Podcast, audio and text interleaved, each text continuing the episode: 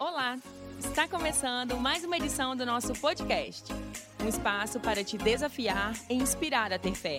Você está pronto? Então, põe atenção. Glória a Deus. Vamos para a palavra do Senhor.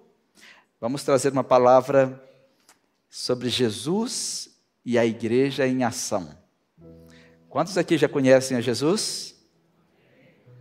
Se você não conhece Jesus, você ainda não conhece nada nessa vida. Se você perder Jesus, você perdeu tudo. Se você perdeu dinheiro, você não perdeu tudo. Se você perdeu alguém, com certeza você perdeu muito, mas não perdeu tudo. Se você perdeu uma casa, se você perdeu os negócios, e você está dizendo que perdeu tudo, você ainda não perdeu tudo. Sabe quando nós perdemos tudo? Quando nós perdemos Jesus. Quando nós perdemos a fé. É aí que está o grande prejuízo. Se você tem Jesus, você tem tudo. Você tem tudo. Sabe o que mais me alegra? É que um dia, hoje eu estava lembrando, estava almoçando com uma, umas famílias hoje, e a gente lembrando da, da, da minha infância, e eu vim de uma infância de uma família perdida. Eu cresci em uma casa que meu pai nos ensinava a fumar. Meu pai falava assim: homem tem que fumar. Então eu tinha seis anos, eu tinha que ir lá acender o cigarro e entregar para ele. E quando ele terminava, ele jogava a butuca fora e esperava a gente pegar. É sério isso? É. Nos domingos a gente montava na bicicleta para ir buscar a galinha e o quiabo na roça. E passava no alambique. Meu pai falava assim: homem também tem que beber uma dose de cachaça. Ele pegava a canequinha branca, eu lembro direitinho, lá.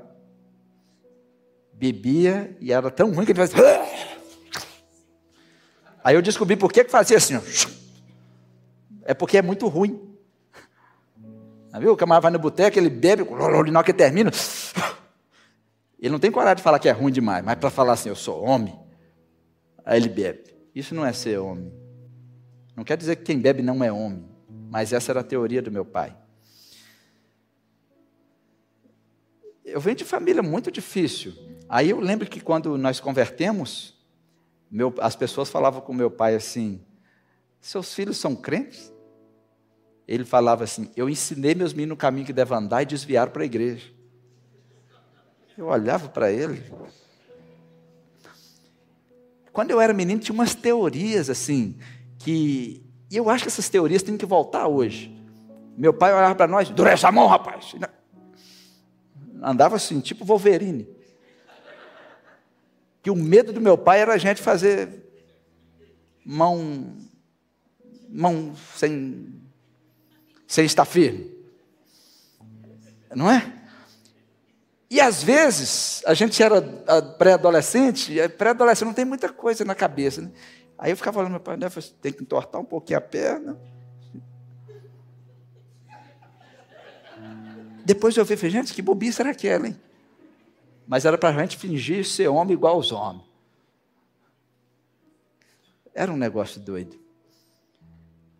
E a minha avó me levava na igreja todo domingo. E minha avó falava assim: É, meu filho, você tem que participar do grupo de Job. E eu ficava assim, o que é grupo de Job, gente? Não entraram cabeça, grupo de Job. Você sabe o que é grupo de Job? O grupo de jovens. A minha família tem uns nomes assim que eu demorei a entender. Grupo de Job era o grupo de jovens. É igual minha mãe falava assim: meu filho, vai na casa da Joaninha e leva essa taperuá. Depois que eu descobri que era tapaué. Mas a vida toda leva essa taperuá de boi.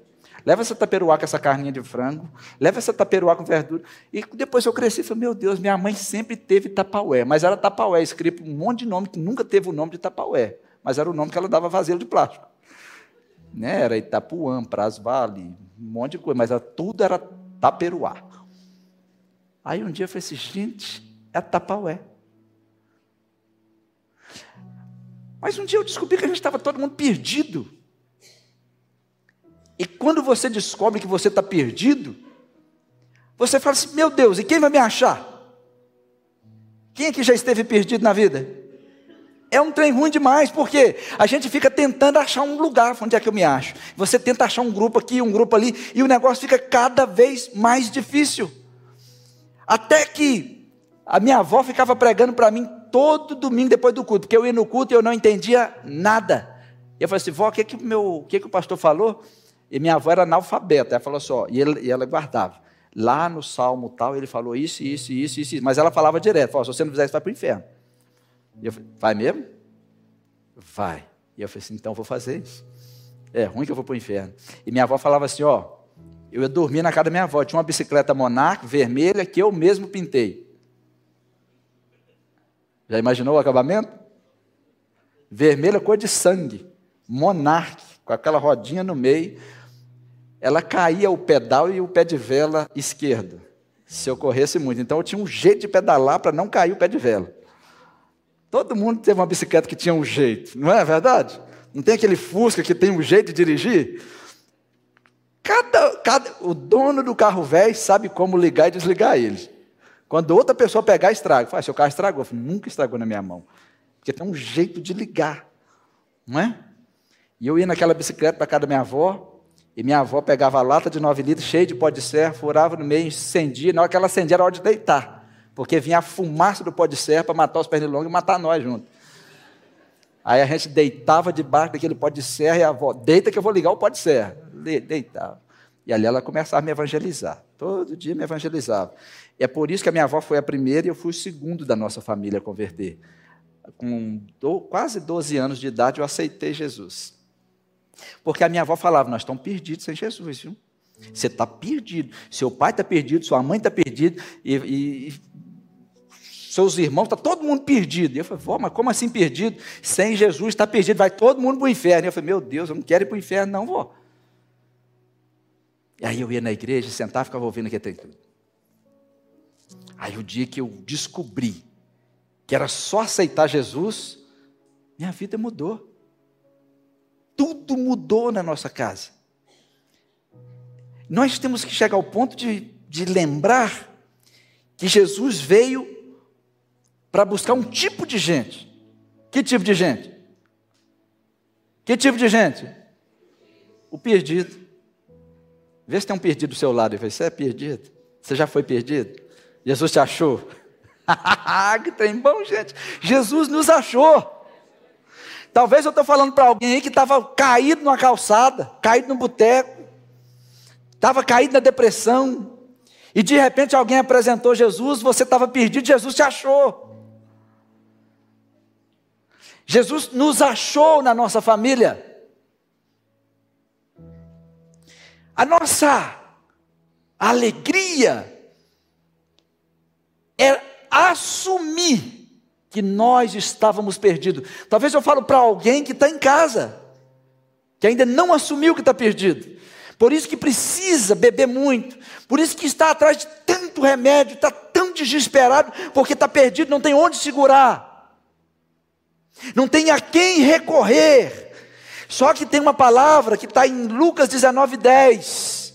O Filho do Homem, que é Jesus Cristo, ele veio para te buscar. Ele veio para te salvar. Quem? Você que está perdido.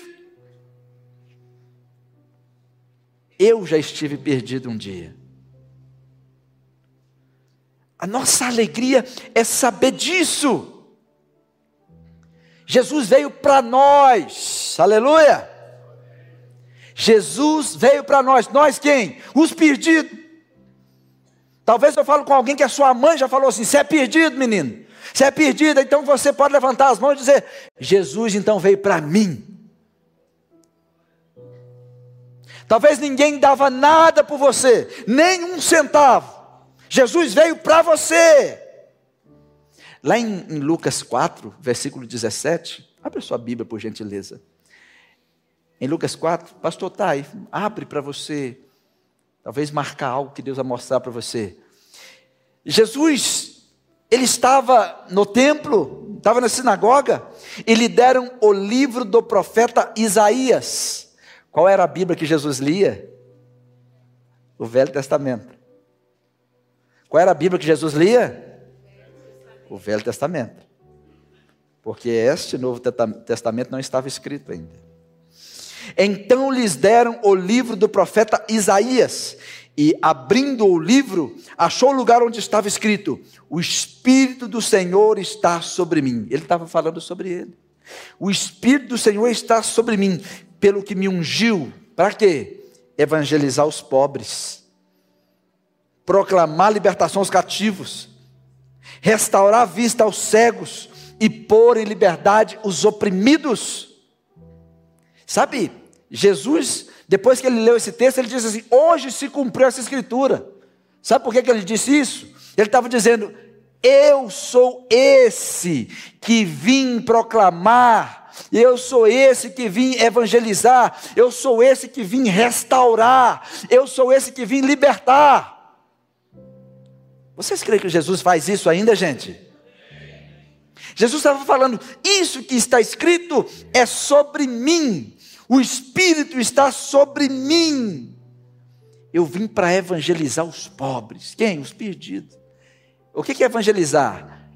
Trazer uma boa nova para você. Te dar uma boa notícia.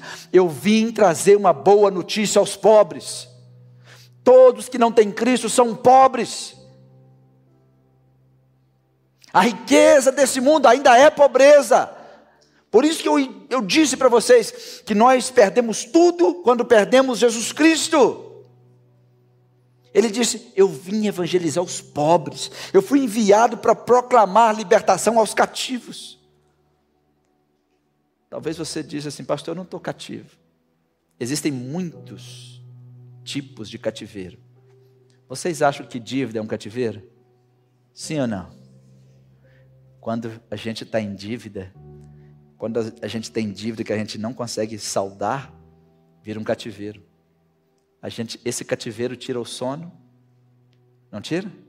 Tira a alegria, tira a paz, e as pessoas ficam doidas. Aí vem aqueles que aproveitam desse cativeiro e aumentam o seu cativeiro.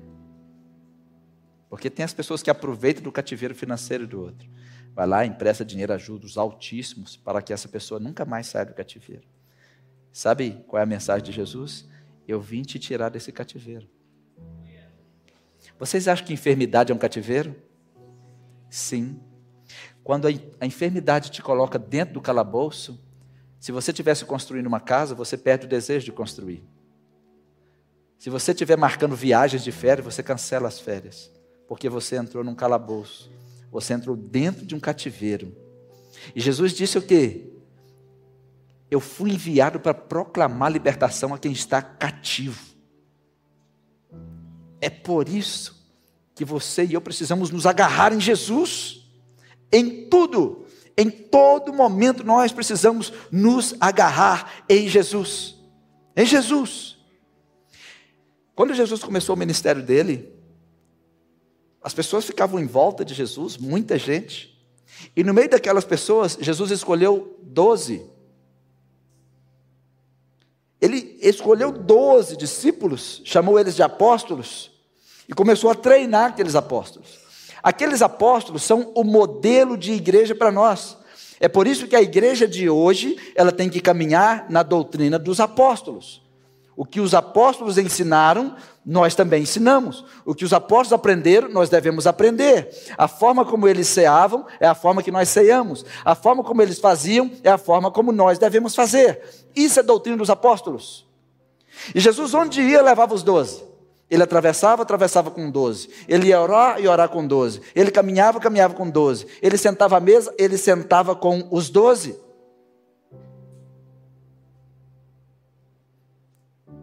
E chegou o dia em que esse Jesus que declarou que veio fazer tudo isso, ele estava treinando esses doze. Para quê? Para que o que os doze receberam lá atrás chegasse até nós. Tudo que nós fazemos hoje foi nos passado através dos doze apóstolos.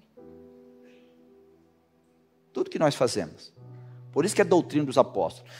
Todo culto nós, nós terminamos ele com a bênção apostólica.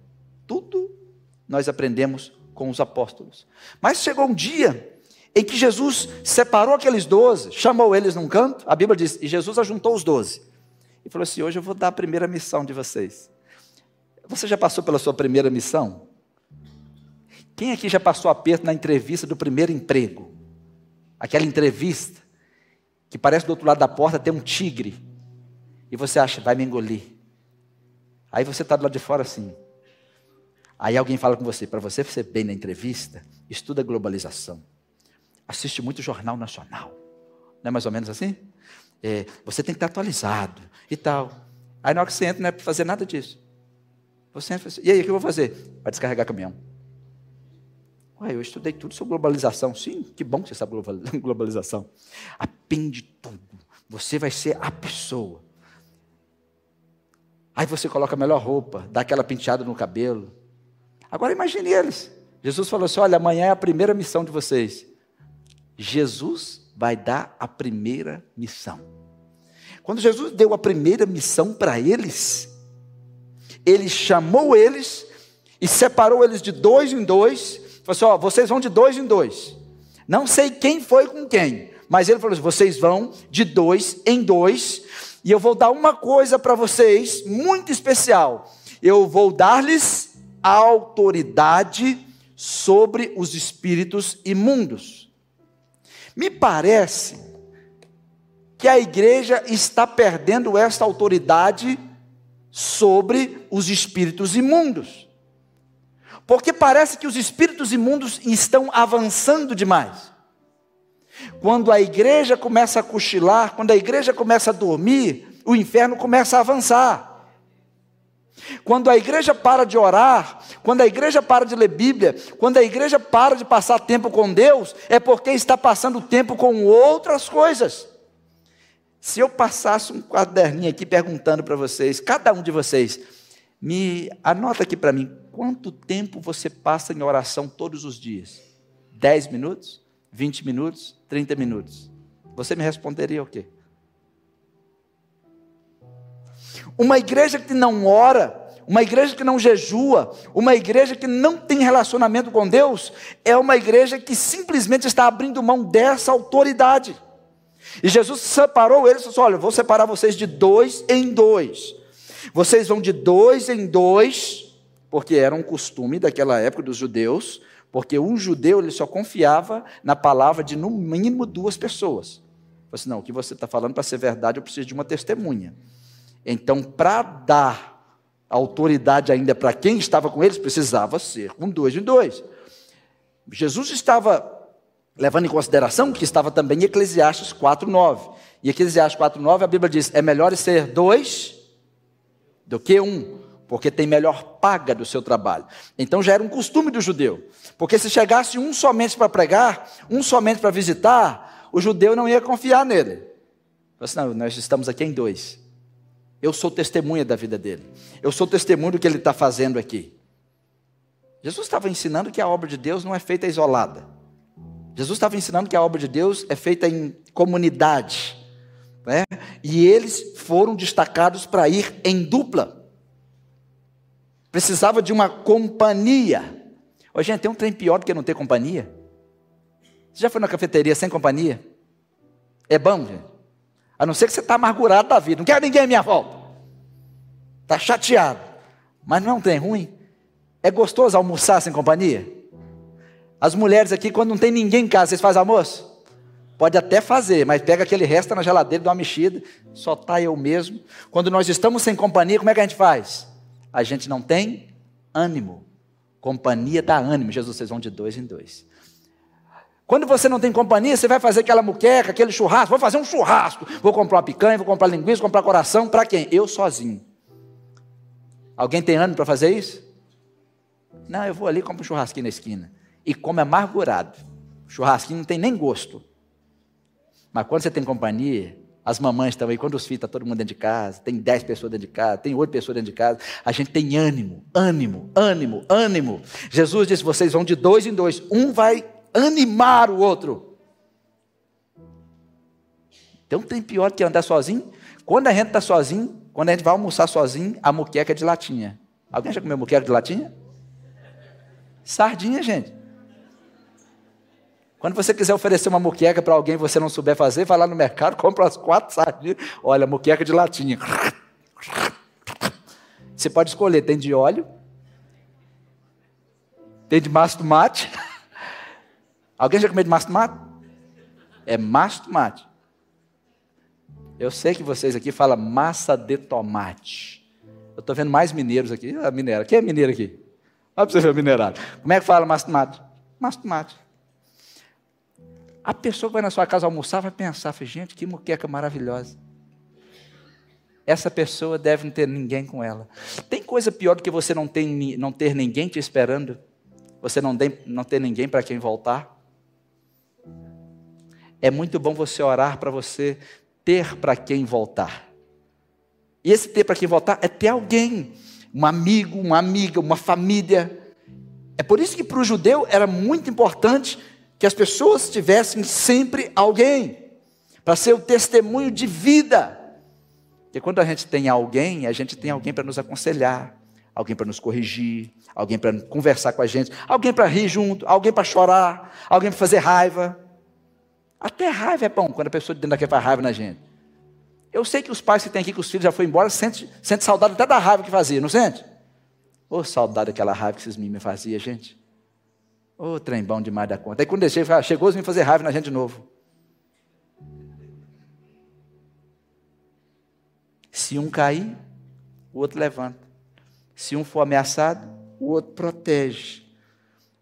No caso da igreja, os dons se complementam.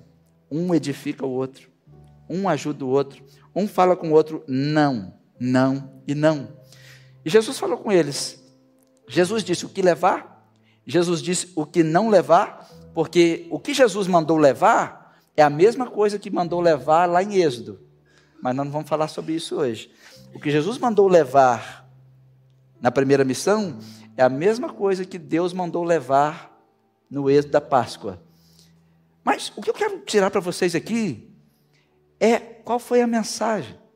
Porque aqui é sobre Jesus e a igreja em ação. Quando Jesus mandou eles para a sua primeira missão, Jesus foi muito claro com eles sobre a autoridade que eles tinham. Jesus não deu autoridade para eles sobre as pessoas, deu autoridade para eles naqueles momentos sobre os espíritos malignos. E a igreja tem isso até hoje. É por isso que aqui nessa igreja nós somos batista renovado. Nós cremos nos dons, nós cremos em língua estranha, nós cremos em batismo no Espírito Santo e nós cremos que a igreja tem poder sobre o espírito maligno. Por isso, se o maligno manifestar, a gente exerce essa autoridade de Jesus sobre ele e manda embora. Você tem isso. E em Marcos 6,12, Jesus mandou eles fazerem coisas simples. Então, saindo eles, pregavam ao povo que se arrependesse. Qual era a mensagem? Arrependimento. Eles começaram a andar, eles começaram a sair de dois em dois, e a mensagem era arrependimento. Para quem você prega arrependimento? Para quem você manda se arrepender? Arrependa-se. Arrependa-se. Por que que, por que que muitos casais já não estão mais juntos? Porque a parte, uma das partes não se arrependeu do que fez. As pessoas que não se arrependem não pedem perdão. Pessoas que não se arrependem não sentem que estão erradas. Pessoas que não se arrependem, elas têm convicção de que o outro tem que se arrepender. Mas a mensagem daquelas pessoas que Jesus enviou, primeiro, era uma mensagem de arrependimento. A mensagem da igreja hoje ainda é a mensagem de arrependimento. O evangelho é sobre arrependimento. Você só pode ser crente, você só pode ser cristão se você se arrepender da vida velha. Olha, eu vou, estar nessa igreja aqui, mas eu não vou mudar em nada, não. Você pode vir do jeito que você está, mas Jesus não te deixa do jeito que você chegou. E a mensagem é essa: arrependimento. A primeira frase que Jesus disse quando ele começou o ministério foi: arrependei-vos, o reino do céu chegou. A primeira mensagem de Jesus foi: arrependei-vos. A primeira mensagem dos apóstolos foi: arrependei-vos. E qual deve ser a sua primeira mensagem quando você for pregar o Evangelho? A mensagem do arrependimento. As pessoas não estão mais se arrependendo. As pessoas estão ferindo umas às outras e não se arrependem disso. As pessoas estão ferindo a igreja e não se arrependem disso. Eu me arrependo todos os dias. E a gente tem que estar aos pés do Senhor todos os dias. As pessoas estão se degladiando e não se arrependem. Não oramos e também não nos arrependemos disso, não. Eu não me arrependo. E as pessoas ainda escrevem assim: fiz e não me arrependo. Fiz porque eu me senti bem. Fiz porque eu me senti feliz e não me arrependo. Vocês acham que você deve fazer só o que te faz feliz? Nessa terra? Se tem uma coisa que Jesus disse é que nessa terra tereis aflição. E a aflição deixa a gente feliz? E o que ele estava dizendo? Se você vai me servir, vai ter só alegria, não. Não vai ter só alegria. Quando Deus, quando Jesus chamou Paulo, ele falou com Ananias assim: Esse aí vai ver como é sofrer pelo meu nome. Quando nós estamos servindo a Jesus, nós estamos aqui para fazer o que Jesus mandou fazer. Nós estamos aqui para servir a Jesus do jeito dele. Vocês acham que Pedro estava feliz crucificado de cabeça para baixo? Vocês acham que os apóstolos que foram degolados estavam felizes? mas eles estavam fazendo o que a fé deles estava dizendo. Estamos aqui por Jesus. O arrependimento ele exige tudo de você. O arrependimento exige tudo de nós, porque nós temos que abrir mão de nós, abrir mão do nosso orgulho todos os dias. E a mensagem do evangelho é arrependimento. A mensagem de Jesus ainda é a mesma para quem? Para nós, de nos arrepender. E a primeira mensagem dos apóstolos é ao povo, eles pregavam ao povo: arrependei-vos. Imagina as pessoas falam: arrepender de quê? A mensagem é a mesma hoje. Você que está aqui comigo, está em casa, a mensagem para nós é a mesma. Temos que nos arrepender da vida que estamos vivendo e entregar essa vida para Jesus. O arrependimento é o começo da vida cristã e também acontece durante toda a nossa trajetória arrepender de ter ídolos, arrepender de viver na prática do pecado, é sobre deixar o velho homem. O arrependimento envolve toda a pessoa, você por completo, não é só mudar o seu pensamento, é na realidade abrir mão do seu pensamento e se entregar para Jesus. Jesus, eu estou te entregando a minha vida, estou te entregando todo o meu ser. Lá em 1 de João, capítulo 1, versículo 9, João diz assim: se confessarmos os nossos pecados, Ele é fiel e justo para nos perdoar os pecados e nos purificar de toda a injustiça. Por que, eu estou lendo esse texto? Você não pode perdoar pecados. Às vezes as pessoas dizem assim: às vezes você vai pedir perdão para alguém, né? Aí eu vou dizer assim: me perdoa. Como é que as pessoas respondem? Quem perdoa é Deus. Essa não é uma resposta sábia, né? Porque quem perdoa pecados é Deus, mas quem perdoa ofensa é você.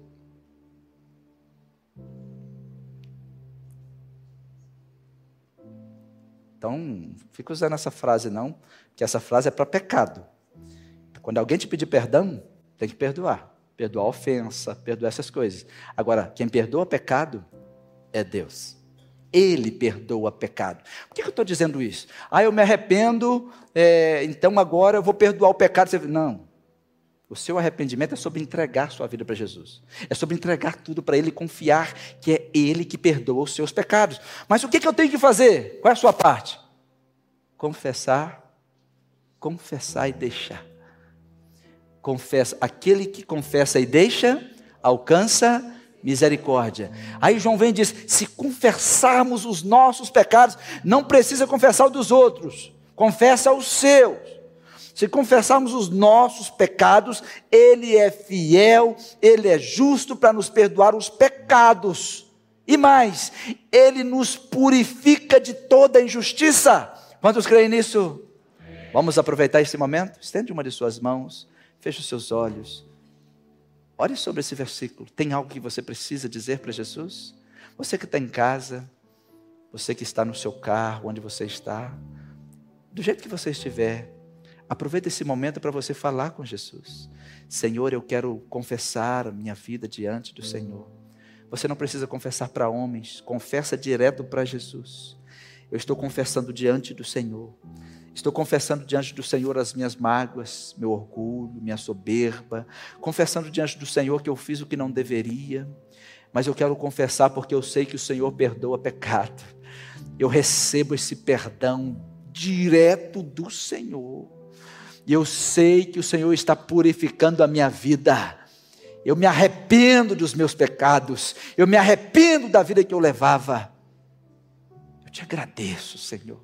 Eu te agradeço. Quantos oraram? É isso que você tem que fazer. É simples, mas é poderoso. É simples, mas é poderoso. Aqueles doze, eles receberam autoridade para agir em nome de Jesus, mas eles tinham que andar puros diante de Jesus. Não que eles não tinham pecado, mas eles tinham pecados perdoados. Não que eles não mais erravam, mas eles estavam diante daquele que podia corrigi-los. Essa é a nossa vida. Eles estavam ali para proclamar o Evangelho, para mostrar o poder de Deus. Então eles tinham que estar ali, andando todos os dias, confessando diante de Jesus. Você que está me ouvindo, você que está aqui comigo, confessa todo dia, se relaciona com Jesus. Confessa todo dia, luta todo dia, nunca pare de lutar. Nunca pare de lutar por você. Nunca pare de lutar por sua família. Nunca pare, nunca pare, nunca pare. Sabe por quê? Porque você, quando você começa a falar com Jesus, você começa a experimentar essas maravilhas de Jesus, nasce algo dentro de você. O que que nasce? É a mesma coisa quando você vai num restaurante bom. Já foi num restaurante bom demais da conta? Ele é bom, mas ele é bom demais da conta. Ele é bom, mas bom mesmo. Já foi? Quem já foi no restaurante bom? Aí você faz o quê com seus amigos? Você vai lá e conta, né? Você tem que ir no restaurante que eu fui. Não é assim que a gente faz? Quando você vai num lugar, fala assim, gente, eu fui num lugar, principalmente para mulher, que mulher não aguenta guardar. mulher precisa contar. Ela nem espera chegar, já tecla e já manda foto. Olha onde eu estou. Olha esse lugar. falei, que lugar é esse? Você tem que vir aqui, menina. Amiga. Flor flor. Tem uns negócios assim. Homem não conta nada. Homem vai no lugar bom e fica assim: você tem que ver o que eu gastei lá. Se eu voltar, eu vou ter que pedir um transplante, que um eu já deixei. Tá vendo? Ele sabe até o que, que eu falei. O que, que eu falei? As mulheres ficam assim: você tem que ver, gente. Tem uma comidinha. Sabe aquela comida que você tem que comer em casa primeiro? Tem uma comidinha então. Geralmente, quando a gente sai aqui da igreja, nós lancha. Sabe qual que é nós lancha? Nós passamos ali num negócio de cachorro quente, nós pegamos uma tropa de cachorro de quente com a sacola branca, nós vamos para casa. Vem, e eu mando colocar duas salsichas. Duas salsichas, batata. Agora eles põem até trem de batata lá dentro, como é que chama? Põe purê. Põe, a minha, o que, é que você quer? Põe tudo que você tiver. E põe a sacolinha de maionese também. É, para nós chegar, é para engordar. Eu, gente, emagreci muito, então já estou a ponto de engordar de novo. Hoje eu pesei, eu engordei 1,8 kg, emagreci 800, precisando comer mais. Eu sei que tem uns lutando para emagrecer, mas agora eu estou lutando para engordar. Eu preciso engordar meus 6 quilos. Eu, eu tinha calculado vir de 78 para 70, eu vim para 68. Ué, então eu preciso pelo menos uns 4 quilos a mais para dar balanceada. Eu já consegui dois. Preciso de mais dois, então eu posso comer cachorro quente mais uns dias ainda. Aí você vai naquele trem, você quer contar para os outros. Tudo que é bom você quer falar, né? E em relação à vida espiritual é a mesma coisa, gente. Quando Jesus chega na vida da gente, o negócio fica tão bom, tão bom, tão bom, tão bom, tão bom. O que, é que você faz? Preciso contar. Preciso contar. Sabe aquele negócio do primeiro amor? Quem já viveu o primeiro amor? Uns já perderam, mas quem já viveu? Sabe o que é o primeiro amor? Ah, eu vou ler a Bíblia. Eu vou ler e você manda o versículo para todo mundo. Receba esse versículo. Né? O problema é quando você manda o versículo errado, né? vai e te enforca. Tem que tomar cuidado com os versículos. Aí você fica tão animado, tão animado, você manda versículo, você manda corinho, você manda tudo quando é tem. Olha, lê esse livro, lê isso, lê. Você quer que as pessoas vivam aquilo. Aí ah, tem gente na sua casa que fica nervoso. Lá, vemos enjoado. Tem gente que não vai nem almoçar mais na sua casa. Vou não, eu chego lá, você está falando esse negócio de Jesus, você está falando esse negócio de Deus comigo. Até que o calo dele aperta. Hora que o calo aperta, fala de Jesus de novo. Mas sabe de uma coisa? Tem uma coisa maravilhosa, é que Jesus espera que nós falemos com o pecador. Pastor, eu não sou pecador? Nós somos pecadores purificados por Jesus. Perdoados por Jesus. Aí os outros, Jesus está esperando eles para fazer a mesma coisa, através da graça dele. E esse texto de Tiago, capítulo 5, versículo 20, é um texto assim, tipo de advertência, que ele diz assim: saiba que aquele que fizer converter do erro, do seu caminho, um pecador, salvará da morte uma alma e cobrirá uma multidão de pecados. Vocês não acham isso maravilhoso? Falei, pastor, eu posso fazer? Sim. Ele está falando sobre evangelizar, sobre proclamar o evangelho, sobre falar assim: tem saída para você. Jesus tem uma saída para você. Jesus pode te salvar da morte. Jesus pode mudar a sua vida. Olha o que está dizendo. Muda do seu caminho, sai do caminho que você está. Aí cobrirá uma multidão de pecados. Era isso que ele estava ensinando para os apóstolos. Só que às vezes nós estamos muito despreparados porque esquecemos o que nós devemos fazer. Tem gente que faz, pastor, e se eu for fazer uma visita e manifestar um demônio? O que, que você faz? Uma pessoa falou comigo assim, pastor, eu fui fazer uma visita. Quando eu cheguei lá, a mulher falou assim: não entra. Por quê? Meu esposo está estranho. Eu falei, como assim? Ele está lá na rosnando na cozinha, ele está. Dizendo que procurou uma faca. Eu falei, o que, que você fez? Eu procurei uma faca. Mas Jesus não mandou pegar faca para expulsar demônio. Ele falou expulsar com o poder de Jesus. Ah, mas vai que ele pulava em mim. E o que, você ia fazer? Não sei. Aí eu estava perto do armário. Falei, meu Deus, me mostra a faca. Me mostra onde está a gaveta da faca. Eu falei, você não fez isso não. Ah, mas de repente Jesus me deu uma autoridade. O que, você fez? Eu orei e saí. Você saiu? Sim. Aí eu falei, Sabe de uma coisa? Jesus, quando mandou os doze, deu para eles autoridade sobre os espíritos imundos. Mas você vai fazer uma vez, não, me dá faca. Eu falei, rapaz, era só você expulsar o demônio. Pastor, mas na hora eu não pensei em nada. Só pensei na faca. Eu esqueci de orar, esqueci como é que fazia esse trem todo. E eu falei assim: não, então tá, não vai mais não, pô. Não visita mais ninguém, não. Porque é por isso que é bom não ir sozinho. Né? Vocês estão rindo, mas vai que alguns aqui estariam pensando do mesmo jeito. Jesus, quando os enviou, enviou eles para fazer coisas, aqueles apóstolos, para fazer grandes coisas. Entre as grandes coisas que eles deviam fazer é proclamar o Evangelho, expulsar demônios, curar enfermos e ungir eles com óleo.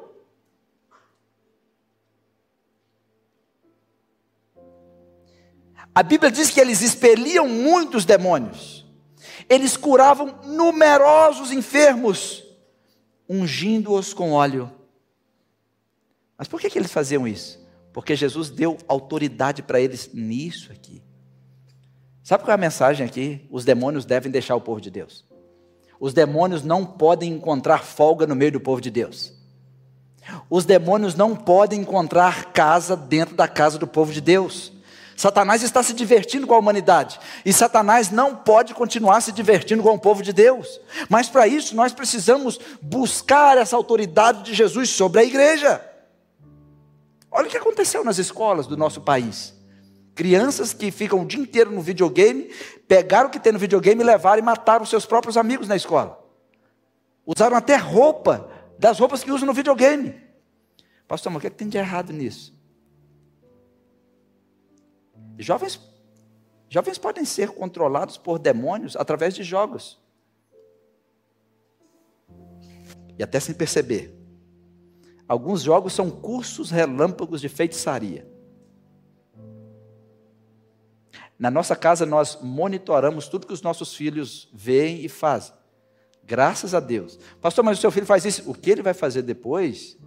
Eles podem até fazer por desobediência, mas nós falamos o que não fazer. Nada de morte, nada de matar ninguém.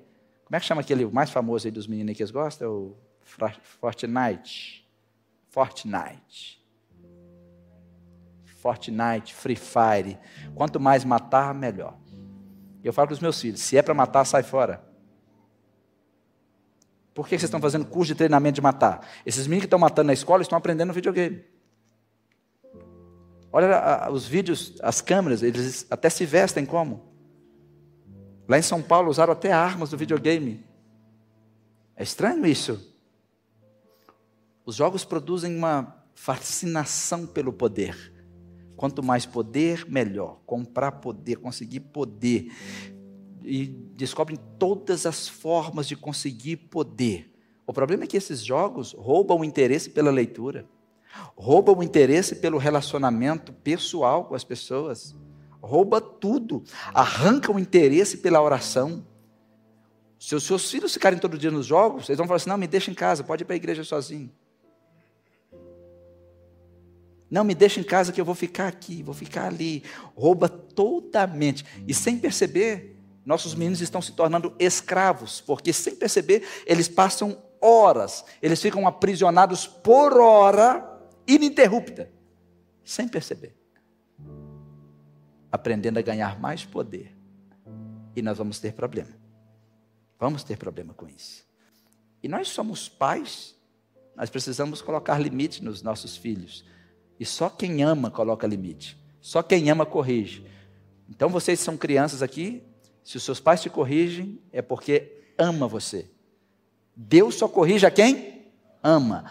E papai e mamãe só corrige como expressão de amor. Então vocês podem espernear, esperneia. E na nossa casa, quanto mais esperneia, mais de castigo fica sem. É, dois dias, três dias, quinze dias. Quer testar mais? 45 dias. 48. Se respirar de novo, vai para 50. E lá em casa tem um problema. Se a gente falar, a gente cumpre. Mas eu não tenho problema com os nossos filhos. Lá em casa, videogame é só final de semana e feriado. Então, não tem nem como viciar, né? E nos outros dias? Vai caçar alguma coisa para fazer. Pode dormir a tarde toda. Depois de ler, depois de fazer suas coisas. Jesus Cristo fez uma coisa muito importante. Você já recebeu visita na sua casa. Mas você sabia que a hospitalidade é para poucos? Quando Jesus mandou eles, eles tinham a missão: expulsar demônio, curar enfermo, ungir as pessoas. Mas como eles iam andar muito, eles tinham que encontrar uma casa para ficar. E Jesus falou assim: Olha, vocês vão encontrar uma casa e vão ficar nessa casa. Em Marcos 6,10, ele recomendou: quando entrares em alguma casa, permanecei aí até vos retirardes do lugar. Jesus estava dizendo: a casa que vocês chegarem, se você for ficar dez dias, fica só nela. Se for vinte dias, fica só nesta casa. Ele estava dizendo como agir, porque ele ia providenciar corações hospitaleiros. Você conhece um coração hospitaleiro? É só ir na casa das pessoas. Pessoa que tem um coração hospitaleiro sempre tem uma, um quarto de visita. Quantos aqui tem um quarto de visita? Coração hospitaleiro tem quarto de visita. É o quarto de visita para quê? Receber visita. Em grego, visita é visita. Eu não sei o que é visita em grego. A coisa mais difícil é ser hospitaleiro. Jesus estava dizendo assim: quando você chegar numa casa, fica nela até o dia de ir embora. Por que vocês devem ficar até o dia embora? Porque para o judeu, se você chegar e sair, não é educado. Porque eles vão se preparar para ficar com você ali. vão se preparar para te receber ali. E um hóspede grato, naquela época, o hóspede grato deveria ficar ali, naquele lugar, porque aquela pessoa tinha o coração para recebê-lo. A Bíblia nos orienta a, a sermos hospitaleiros. A Bíblia nos diz que nós não podemos nem esquecer da hospitalidade. Aqui na nossa igreja tem pessoas com coração hospitaleiro, que quando tem os pastores aqui, eles ficam em casa. Já tem gente que diz assim: manda para minha casa, manda para minha casa, manda para minha casa.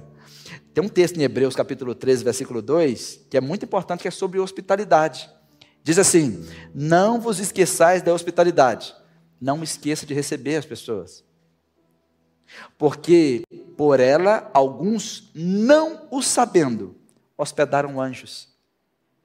Que coisa, não? Porque para Jesus, ser hospitaleiro é ser provisão dele. Como assim? Porque ia receber aqueles apóstolos, ia mantê-los com cama, com água, com comida e com afeto.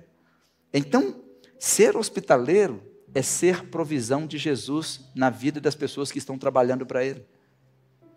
Então, quando você recebe um pregador que vem aqui na igreja, uma família recebe na sua casa, você está sendo provisão de Jesus na vida dessa pessoa. Isso é tão importante, tão importante, porque o hospitaleiro está dispondo para ser usado por Jesus para receber as pessoas que ele envia. Aquelas pessoas tinham, eles tinham que saber disso. Só que Jesus os preparou para outra coisa também. Algumas pessoas não vão receber vocês. Eles vão rejeitar vocês. Lá em Mateus 10, 40, ele disse assim: Quem vos recebe, a mim me recebe. E quem me recebe, recebe aquele que me enviou. Ele está falando sobre receber os apóstolos, sobre receber aquelas pessoas que ele enviou. É como recebê-lo. Mas muito mais do que ser recebido, Jesus estava ensinando eles a serem rejeitados. É muito fácil ser bem recebido. Mas nós temos que aprender também que no Evangelho também somos rejeitados. E não há problema nenhum nisso. Só que Jesus disse que se em algum lugar, Marcos 6,11, não vos receberem, nem vos ouvirem, ao sairdes dali, sacudi o pó dos pés em testemunho contra eles. Sabe por que Jesus disse isso? Quando um judeu saía da, da Palestina, quando o judeu viajava, ia para um lugar que é fora da Terra Santa, então ele saía da Palestina, fazer compra, fazer negócio. Quando ele estava voltando, antes de entrar na sua terra, ele sacudia o pó, porque não era Terra Santa. Não era terra de Deus. Então eles era como se ele estivesse dizendo assim: Não vou contaminar a minha terra. Por que, que Jesus mandou sacudir o pó? Porque essa casa não tem a minha presença. Essa casa não tem santidade. Era uma mensagem que todo judeu conhecia.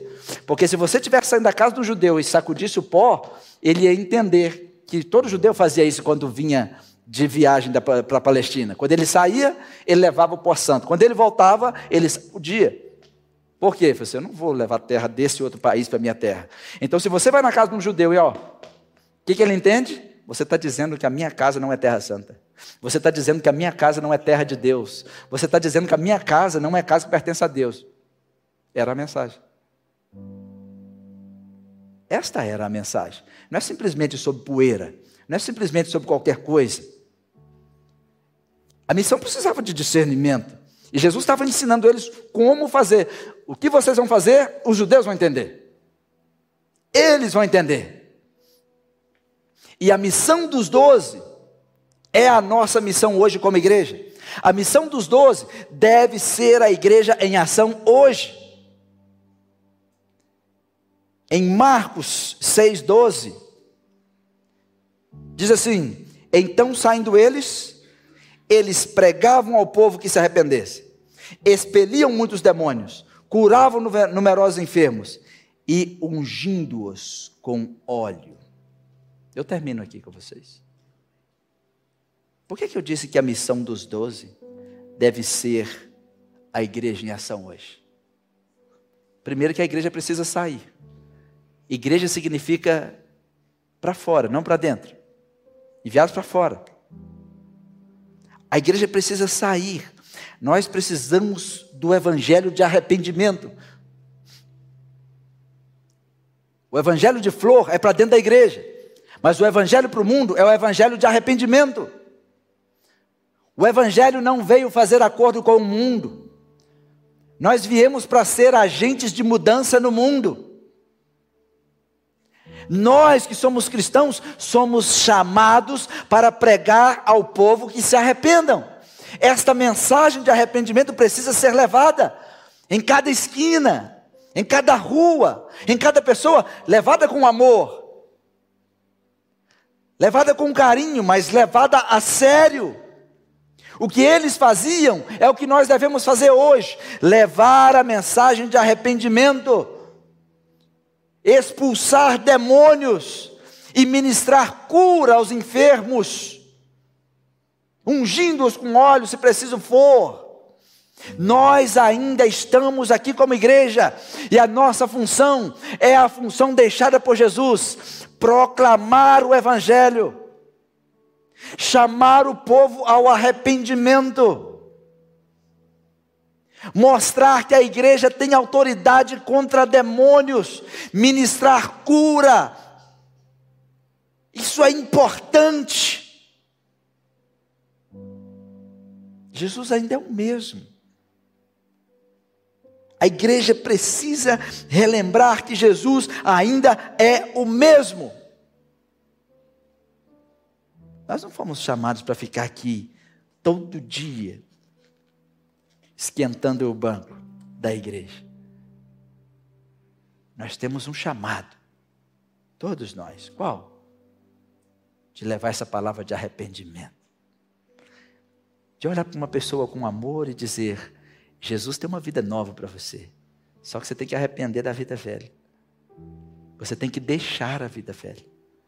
Jesus tem algo novo para você. Jesus tem uma história nova para você. Jesus tem coisa boa para você. O que, que Jesus tem? Uau! Imagina!